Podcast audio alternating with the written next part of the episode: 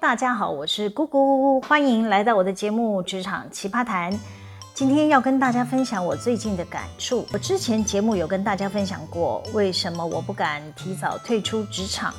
一来呢是还有固定的收入，可以支撑自己的生活。讲白一点，就是为了五斗米折腰啦。另外一方面呢，啊、就是还能持续在职场工作，其实是一种学习。不至于与社会脱节。我最近发现有人因为停止了学习，变成无知的可怕。再加上因为无知，就让旁边的人觉得这个人怎么这么不讲道理，一直在跟人家挥啊挥就是台语啊，就是讲话一直跳针，跟普罗大众认知的逻辑不太一样。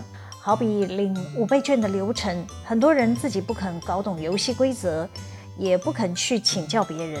就拿着健保卡呢，跑去超商想直接领取五千元，领不到呢，还去骂超商的员工。旁边的人看不下去，告诉他要先拿健保卡到 iPhone 那边操作，先预约领券，过几天后呢才能领五倍券。他还老大不高兴，一直骂政府设计什么烂东西，要领个五千元，怎么这么麻烦之类的。通常这种人呢，多半是上了年纪，没有意识到。整个社会一直在演进，有许多新发明、新应用、新的服务流程，都是以人性化设计为主。这样的服务模式只会越来越多。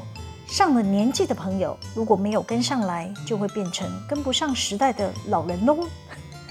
当大家在讨论某个公共议题时，你就会发现有人是落掉了，听不懂大家在讲什么，跟不上大家讨论的脚步。如果再加上是个懒惰虫，不肯花点时间搞懂，也不肯学习新知识，就会整个跟世界脱节了。我举个例子，我认识两个阿嬷，年龄都在八十岁上下。一个阿嬷是外省人，先说好哦，没有省级歧视的议题，只是单纯描述人物，听众比较好区别啦。外省阿嬷她那个年代能念到高中是多么了不起的事。他也对自己念过当地一女中感到相当的自豪，可是他只出社会工作一个月，就因为想家，只好离开好不容易正式上的海关关务局的工作。没多久就嫁为人妇，走入家庭，专心当主妇。从此，他的生活圈只有家庭，家庭就变成他的全部世界。时光就在柴米油盐酱醋茶中流逝。他没有机会重新拿起书本，也无心学习新知识。他能喘口气休息的时候，就想要好好放松自己，约朋友打牌聊天。他觉得那才是他想过的日子。另一个本省阿嬷，因为家贫，小学毕业就要为生计奔波，才十二岁就得离开南部老家，开始北漂到台北投靠亲戚。因为他的堂姐在台北当护士。就介绍这位本省妈到医生家当扫地的小丫头，每天除了打扫，还得帮医生娘及他的牌友们烧开水、倒茶、送点心。这个家贫的本省妈不甘心只是个扫地的小丫头，没多久就辞了医生家的工作，跟家乡的女孩们一起到台南纺织厂当女工。台湾在那个物资缺乏的时期，正准备进入了工业时代。能到工厂做工，总比留在医生家当扫地的小丫头好吧？本省妈结婚后，北上搬到了科技城，工作机会大增。她趁孩子都上学了，就进入了电子厂当 OP。在台湾经济起飞的年代，虽然没有念过什么书，但一直维持在职场工作。即便因为年龄到了，退出了职场。仍然积极主动参加社团，保持对社会脉动的关注。他也好学不倦，他会看股票，自己做投资理财。这里不讨论他的投资绩效啦，主要是分享他愿意跟着社会的主流前进。在台湾钱淹脚目的年代，学习投资理财，帮自己家里赚点买菜钱。他还带着外甥妈教他看盘。从如何买卖股票，追踪哪个分析师，观察哪只标股，传授他自己的投资心法。当进入了智慧手机时代，本省妈也能跟上来。他会使用电脑发电子邮件，可以用注音符号输入发简讯，虽然常常拼错音、选错字，但他的家人朋友都知道他想表达的意思。前阵子疫情期间，他还能靠手机连线上佛学讲座的视讯课程。每个与他同修的朋友都很惊讶，他的年龄还能保持学习的活力，都很赞叹这位八十岁的本省妈活到老学到老，毅力过人。反观念过高中的外省妈，她不会打电脑，她觉得困难，她不想学。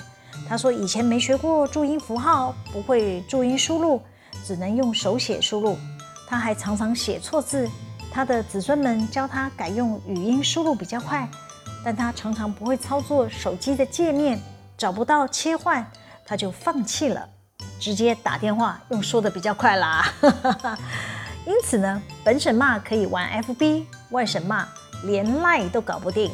想想这两位阿嬷，他们年轻的时候怎么会知道自己的未来会有这么多先进文明的应用？会铺天盖地地影响他们周遭的生活。假设二十年前外省妈愿意接触电脑，或许 LINE 就难不倒她。本省妈也是在那个年纪开始学习电脑的，她竟然会比念过高中的外省妈生活还要多姿多彩。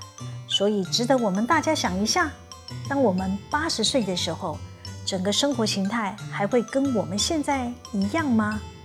未来的世界绝对会颠覆你现在的想象。不论你现在是几岁，不论你的学历高低，当你停止学习新知识，你可能会像那个外省妈一样，跟不上社会的主流脉动。等你八十岁，发现你的孩子、孙子讲的东西、用的东西，自己都听不懂、看不懂，想要学习的时候，又觉得麻烦困难，像个社会的边缘人。那万一你垂垂老矣的时候，身边又没有其他晚辈来照料，你会不会变成不能进入主流的不入流老人呢？哇，想到就令人害怕。另外呢，我认为学习呢不能只拘泥一种领域，应该还要练习跨领域的学习，这样才能帮助自己有新创的想法，才能有机会在自己的领域内与同才创造差异性。你才能脱颖而出，持续成为焦点。我举个例子，我最近认识一位大学美术系毕业的朋友，他很坚持当画家。家人劝他去找工作，他会说他要靠画画为生。那家里的长辈就建议他去开班授徒，他不要贴单子招生，他觉得那个很 low。还要人家慕名而来，呃，我很想说，你才大学毕业，谁知道你是哪根葱啊？好啦，就有人劝他先去安亲班吧，他不愿意，他说他不是幼保科，帮人带小孩，那又没有资金成立自己的艺术教室，于是就有长辈开导他，是不是先啊、呃、让自己赚足了资金再做打算呢？你总要能够养活自己吧？他就赌气说。他宁可去便利店当店员，也不愿意去安亲班教小孩。唉，有朋友就建议他，他可以利用安亲班教学的过程，找到愿意花钱栽培孩子的父母吧。那些父母可能会愿意送他们的小孩来向这个美术系毕业的高材生学画画嘛。但他很坚持要专心留在家里创作，即便画得再美再好，也乏人问津。这要怎么让家人放心，他可以靠艺术养活自己呢？这位美术系的高材生，因为对其他领域的无知，看到的面相就只有艺术的小小一圈。你说他是井底蛙，他可能不承认，也会不高兴。但他确实只是从自己的角度来衡量整个世界，没有跟上社会主流的脚步，就无法跟家人朋友好好谈未来规划，也无法打开自己的视野与思维。试着跟不同的异业结合，碰撞其他的火花，试着可以让自己的作品更丰富，也可以交到不同领域的朋友，发挥鱼帮水，水帮鱼的双赢效益呀！我在分享，同样是一个艺术家，除了坚持自己的创作外，因为愿意放下身段，与不同领域的人合作，比方说，他与厨师朋友合开创意料理店。这个艺术家可以给厨师朋友食物摆盘的设计建议，他还跑龙套当外场接待，而且餐厅墙上都是他的画，也标上了价格，自然吸引欣赏画作的客人来餐厅看他的画，自然而然也就打开了他的知名度。不仅自己生活费有了着落，家里的人也可以放心。我还要给现在是四十五岁以上还在职场拼搏的上班族一点建议：如果停止学习，没有新创的想法，你可能就会被企业主视为老屁股，领高薪却没有什么贡献，迟早会被你的老板嫌弃，想办法要让你提早退出职场哦。这种人呢，跟学历高低无关，跟自己的个性愿不愿意挑战新事物有关系。要怎么帮助自己可以精进改变呢？唯有持续学习可以帮助你精进能力并进行改变。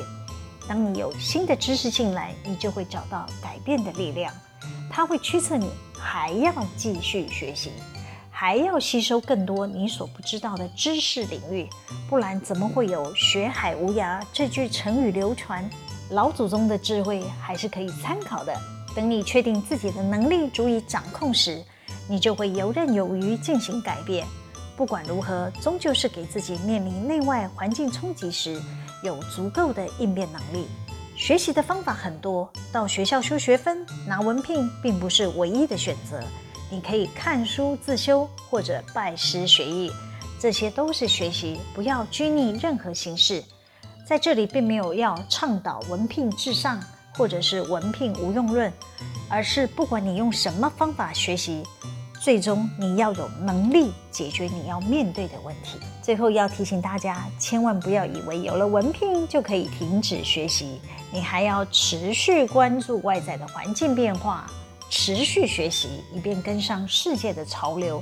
尤其是现在资讯爆炸的时代，新的应用、新的流行层出不穷，稍微疏忽，你可能就会被主流市场淘汰喽。喜欢我们今天的主题吗？可以帮我们留言、按赞、分享、订阅，每周日都会有更新的内容上传哦。要记得追踪我。谢谢大家的收听，我们下次见喽，拜拜。